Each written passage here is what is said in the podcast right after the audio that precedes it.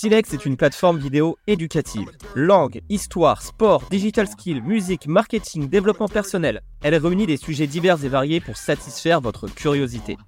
Nous allons vous partager ici un épisode de chaque série pour vous faire profiter de tout le savoir de nos experts.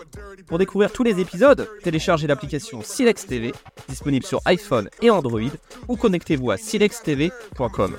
Plus qu'à écouter et apprendre. Bonjour à toutes et à tous, bienvenue dans cette série sur l'histoire des consoles chez Sony. Alors pour chaque épisode, je vous parlerai des différentes ères de l'histoire de la marque.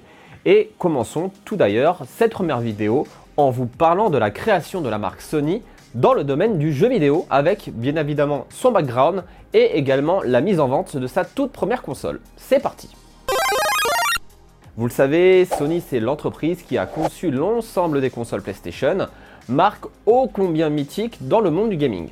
Avant de commencer la présentation des consoles, il faut rapidement vous parler de ce qu'est Sony. Alors à la base Sony est loin, vraiment très loin d'être un développeur de consoles de jeux.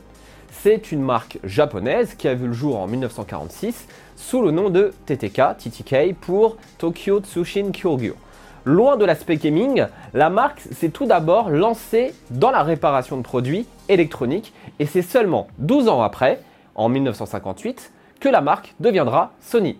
D'ailleurs, pour l'anecdote, la marque Sony vient du latin sonus, qui veut dire son, et de l'expression anglaise, alors en vogue au Japon, Sonny Boy, qui représente une jeune personne à l'esprit libre, novateur et rayonnant. Donc, au final, si on mixe les deux, la marque signifie aujourd'hui encore, hein, d'ailleurs, une entreprise spécialisée dans le son qui est novatrice pour son air. Ce n'est que bien après que la marque va réellement s'intéresser au domaine du jeu vidéo car entre-temps, elle se spécialisera dans le secteur de l'électronique, de la téléphonie, de l'informatique, de la musique, du cinéma ou encore de l'audiovisuel. Pour rappel, la notion de jeu vidéo a vu le jour vers les années 1950. On avait alors des premiers prototypes de consoles de jeux testés par des ingénieurs et des scientifiques.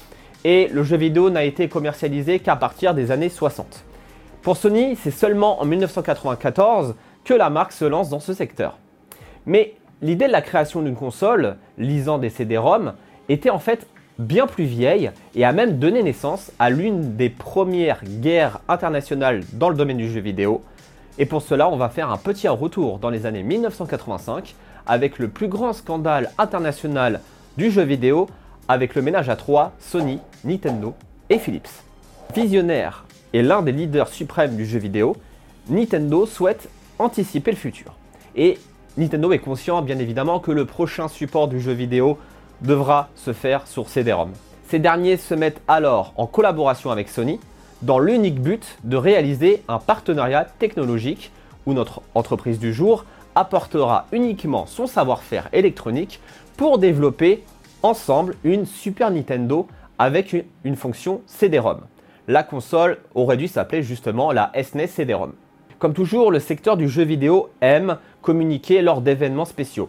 Et c'est à la conférence du CES de 1991 que la console aurait dû être présentée. Cependant, quelques jours avant de présenter la console, le directeur de Nintendo, M. Hiroshi Yamoshi, a un réflexe. Une sorte d'intuition humaine, qui est de simplement relire le contrat de partenariat entre Sony et Nintendo. Et quelle ne fut pas sa stupéfaction quand il s'est rendu compte que ce dernier s'était fait tout bonnement arnaquer par Sony. En fait, la marque Sony avait prévu le coup et avait précisé dans les contrats détenir le droit sur la technologie produite. Et donc, en cas de conflit, Sony était très certainement assuré de gagner des procès pour récupérer les droits de la console. Alors imaginez une seule seconde, une marque aussi familiale, aussi forte, aussi inspirante qu'est Nintendo se voir légalement exploiter sa marque par un autre fabricant sans pouvoir rien y faire. C'est comme si aujourd'hui Samsung avait un droit technologique sur Apple et avait le droit de communiquer sur un Apple Galaxy. Ce serait grandiose mais vraiment problématique. Vous vous en doutez. Alors évidemment, le président de, Nintendo, Hiroshi Yamamoshi, devient furieux, fou de colère. Il convoqua son équipe et décida d'annoncer créer un partenariat de toute dernière minute, non pas avec Sony, mais avec Philips, en lui confiant l'ensemble des documents technologiques qu'avait Nintendo à sa disposition. Et c'est pas fini. La marque va alors annoncer, sans dire le mot à personne, le jour de la présentation au CES, une nouvelle console de jeu qui lit des CD-ROM. Sauf que la collaboration ne se fait pas avec Sony, mais bel et bien avec Philips. Alors, cet événement fut un tremblement de terre dans le secteur du jeu vidéo. Qu'il faut comprendre, c'est que l'économie japonaise, jusqu'à alors, était très nationaliste et voyait vraiment ce partenariat comme une haute trahison nationale et une honte économique de la part de Nintendo qui s'associe avec le géant étranger américain plutôt qu'avec un partenaire national japonais. Pour l'anecdote d'ailleurs, la dernière console SNES e Sony qui était un prototype a été mis en enchère par son propriétaire le 6 mars 2020 dernier. Et la vente s'est élevée au chiffre impressionnant de 300 000 dollars pour une console sous prototype. De son côté, Sony a vraiment très mal vécu le choc et pense alors dans les médias arrêter la production de la console, mais dans un élan de volonté et de courage, va poursuivre ses recherches et développer quelques années plus tard sa première propre console de jeux vidéo jouable, comme je vous l'ai expliqué via CD-ROM, la Sony PlayStation, ou plus sobrement la PS, qu'on appelle également maintenant la PS1. Nintendo essayera évidemment d'empêcher la sortie de cette console en jouant sur le plagiat, mais n'y parviendra pas du tout, et va progressivement arrêter l'idée de poursuivre Sony en justice et d'arrêter la sortie de cette console. Et va même arrêter complètement l'idée de développer une console qui se lie avec CD pour l'instant. Vous vous en doutez bien, la console est née d'un scandale et sa sortie va donc eh bien évidemment être surmédiatisée. Et c'est la naissance des premiers jeux 3D nouvelle génération également qui vont pousser la console à avoir encore plus d'attentes. Ces deux ingrédients, en plus d'un catalogue de jeux assez costaud, on peut citer par exemple Wipeout, qui est une révolution de graphisme et de gameplay pour l'époque, vont littéralement propulser la console sur le devant de la scène et moins d'un an après, la console sera vendue aux États-Unis puis finalement en Europe.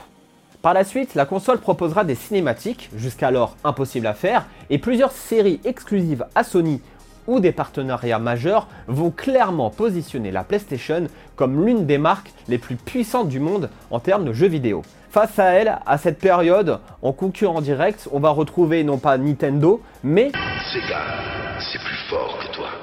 Avec la console Saturn, qui ne fera clairement pas le poids avec 9 millions de ventes de consoles de jeux.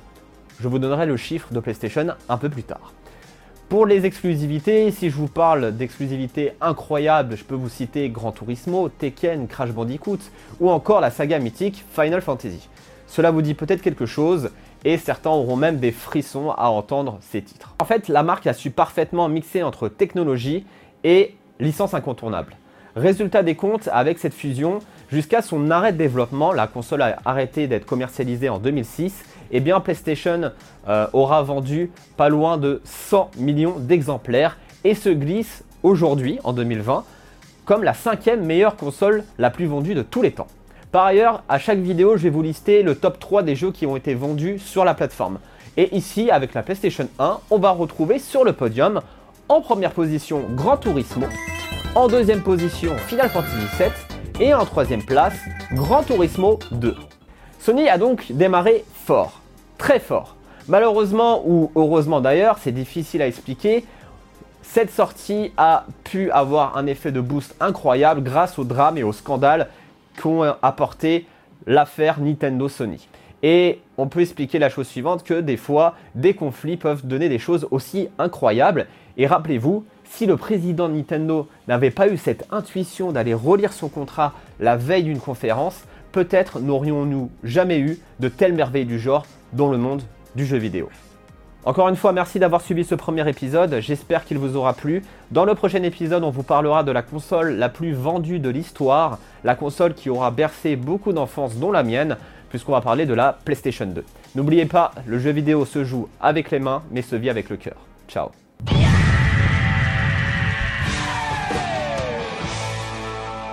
Merci d'avoir écouté cet épisode Silex exclusif. Si vous avez apprécié, pensez à nous laisser 5 étoiles. Pour découvrir le reste des épisodes de cette série, téléchargez l'application Silex TV, disponible sur iPhone et Android, ou connectez-vous à silextv.com.